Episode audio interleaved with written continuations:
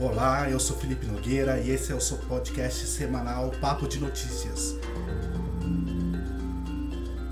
Após pressão dos patrocinadores, Santos decide não assinar contrato com o jogador Robinho, que dispara contra o movimento feminista do Brasil e diz em entrevista ao UOL Infelizmente existe esse movimento feminista, que não sei o que, muitas mulheres às vezes não são nem mulheres, para falar português claro. E aí, em cima dessa declaração do jogador, que eu me questionei sobre vários aspectos em relação ao movimento. Conversei com especialistas e com pessoas comuns para poder entender o porquê existe tanto preconceito em relação a esse movimento, até por parte das mulheres.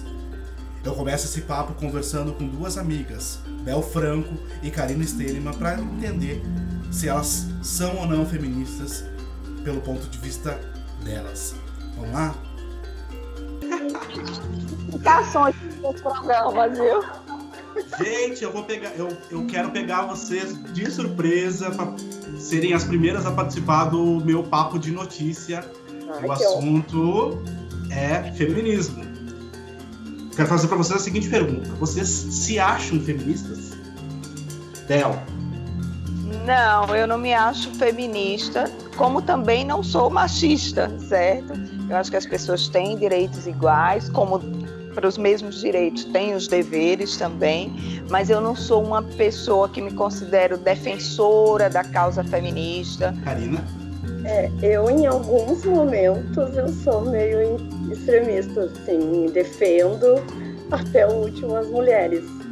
Mas ao mesmo tempo tem alguns momentos que eu fico também do lado dos homens, né? Depende uh, da ação, assim, que, que tá tendo, eu acabo defendendo um lado ou o outro mas não extremista só feminista, não. Vocês aceitariam estar em, car em, em cargos de mesmo equivalência que um homem ganhando 30% a menos? Não, não concordo com isso e sei que isso acontece no mercado. Não, não de forma geral, mas acontece bastante, né? De, de forma geral, a, a é, mulher ganha, né? É, é, em relação a algumas pesquisas, é normal encontrar homens ganhando mais do que mulheres e eu, se para aceitar isso ou não, quer dizer ser feminista, nesse momento eu sou feminista. É isso, é uma realidade comprovada, comprovada em estatística que as mulheres ganham, por mais esforçadas que elas sejam, as mulheres, a, a gente, a, eu e a Karina, a gente brinca com essa palavra esforçada às vezes, né?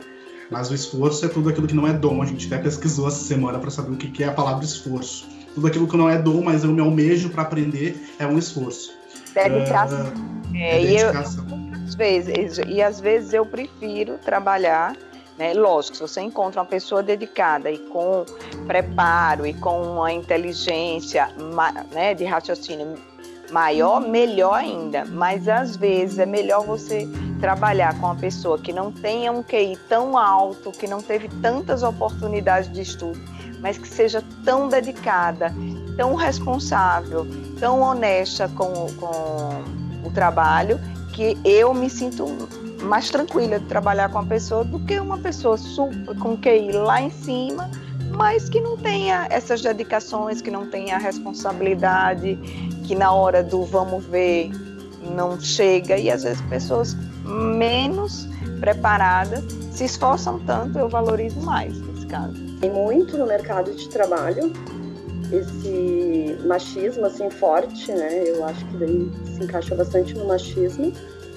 E eu também não aceitaria, né, ganhar o, o menos do que, do que uma outra pessoa do sexo masculino, né?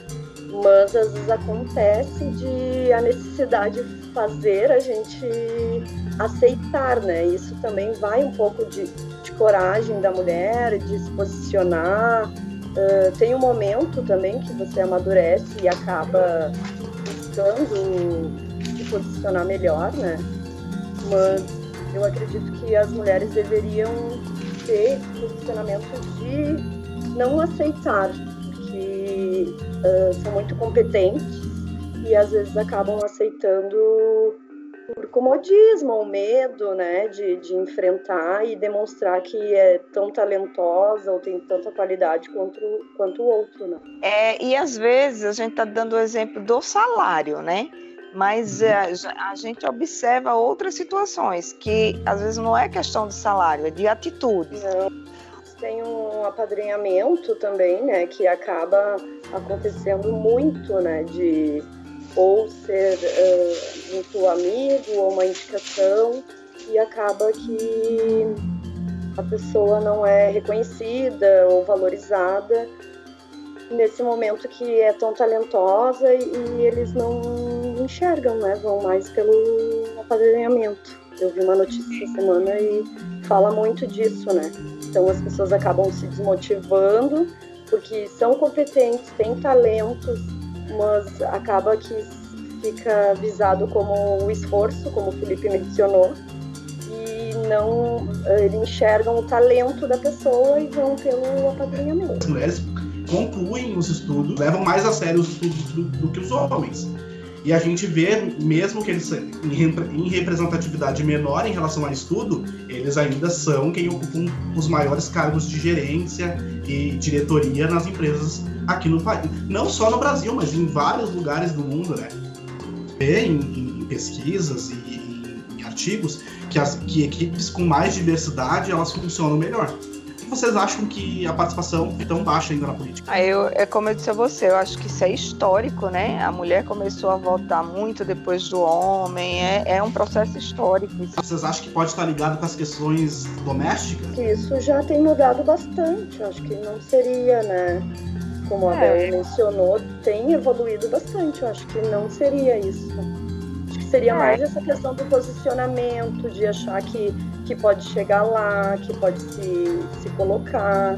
É, tem ainda esse, não sei se é a palavra medo, mas um receio, assim, né, das mulheres de, de enfrentar, né, e de ver que tem condições, sim, de ir lá, expor suas ideias, uh, mesmo tendo um número grande de, de homens na política. Timou, você ligou e disse: estou Eu intimei, claro, com certeza. Eu intimei vocês para essa conversa para você, para convidar vocês para esse primeiro episódio do Papo de Notícia. Sucesso para vocês. Beijão. Obrigada, Obrigada. beijo para vocês também. Para entender o movimento feminista no Brasil, eu converso agora com a promotora de justiça do Estado de São Paulo, doutora Celeste Leite dos Santos. Primeiramente, muito obrigado, doutora Celeste, por me receber. E eu gostaria de já começar lhe perguntando como se organiza o movimento feminista no Brasil. Olá, Felipe. Em primeiro lugar, queria parabenizar por trazer esse debate tão importante para a nossa sociedade. É, nós não temos um movimento feminista, temos múltiplos movimentos feministas. Aliás, esse é um espelho do desenvolvimento do movimento feminista no mundo.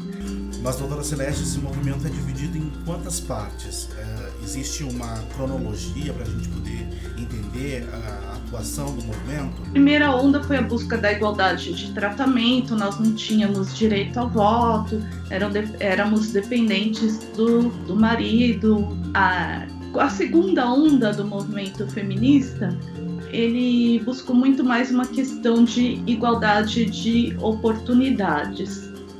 E já na terceira onda no movimento feminista, nós estamos vivendo múltiplos aspectos da feminilidade. Né? Doutora, agora eu gostaria que a senhora explicasse para o nosso público o que, que vocês uh, reivindicam.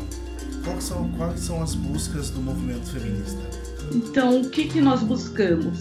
Nós buscamos não só uma mera igualdade de tratamento, que é o que está na Constituição, a Constituição estabelece uma igualdade perante a lei. Então, nós somos diversos e precisamos primeiro conquistar um espaço no cenário político. Então, enquanto a mulher ela não tiver representada, seja na, perante o poder legislativo, né? agora temos eleições que se avizinham, é, seja nos órgãos de chefia e liderança da esfera privada e da esfera pública, nós não conseguiremos avançar nessa luta por igualdade de direitos. Então, ainda remanesce aquela no ideário masculino aquela ideia da mulher como um ser que estaria à disposição do homem. Doutora Celeste, muito obrigado pelos esclarecimentos.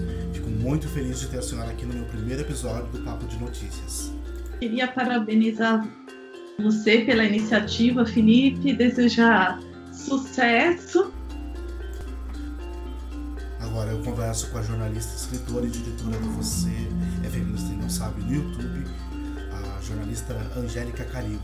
Angélica, muito obrigado por atender o pedido de um jornalista assim de primeira viagem. Muito obrigado. Ah, eu fico muito feliz. Para mim é uma alegria conversar sobre esses temas e, e com alguém que está começando nessa profissão, que é uma profissão tão bonita, né? Que... Angélica, como eu mencionei aqui, você é, é, autora do canal, diretora do canal no YouTube Você é Feminista Não Sabe.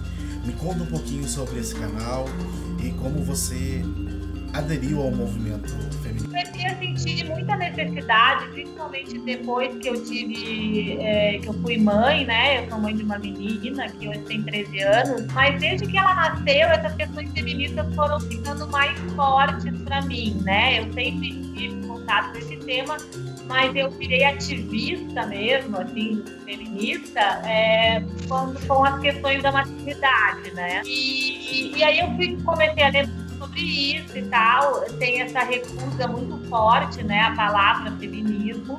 E eu senti vontade de conversar com pessoas sobre feminismo, uma coisa minha mesmo, porque eu não, eu não na mídia convencional, digamos assim, é difícil. Agora está mais fácil né, esse tema. Falei, vou começar a fazer entrevistas. E aí eu fiz, né? Eu faço até hoje conforme eu consigo essas entrevistas lá. E as primeiras 15 entrevistas do canal a gente transformou num livro. Angélica, por que, que você acha que existe recusa por parte das mulheres a se dizerem feministas? A hora que você se posiciona como feminista, você vai ser pedrada. Você vai perder amigo, você vai. Estou falando por mim perdi amigos, uhum. eu perdi afeto de da família, eu perdi trabalho.